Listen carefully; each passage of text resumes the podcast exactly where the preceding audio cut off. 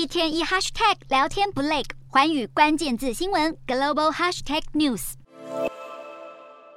布宜诺斯艾利斯全程进入嘉年华模式。阿根廷代表队归国，让当局宣布二十号全国放假一天，迎接凯旋归来的梅西。原本梅西跟球员们乘坐敞篷巴士游街，要向球迷们致意，更吸引了数百万民众挤爆道路，就为了亲眼一睹偶像的风采。然而现场人数实在太多，行进缓慢，看了三个小时却走不到路线的三分之一。甚至有球迷试着跳到敞篷巴士，不慎跌落，还有人爬上交通号志等等，险象环生。因此在龟速行驶快五个小时之后，当局下令要梅西一行人改搭直升机飞越游行路线的上空，来确保安全。而梅西与队友合力在卡达世足杯抱回的大力金杯，也成为了各界追逐焦点。他更大晒早安图，伴着自己睡醒的不是枕边人，而是大力金杯。短短几个小时就吸引超过八百八十万次的暗赞。而梅西的世界杯贴文更在两天内获得超过六千六百万次暗赞，连脸书执行长祖克伯也认证，已经是 IG 有史以来最多暗赞数的贴文。而无独有偶，摩洛哥人也以英雄式来迎接代表队。摩洛哥首都拉巴特涌现大批球迷，沿途夹道欢迎。尽管摩洛哥的黑马之旅最终驰骋止步于第四名，却已经缔造了非洲国家在世界杯足球赛史上最佳的成绩，更让摩洛哥教头发下豪语：最快十五年内，非洲球队就会称霸世界杯。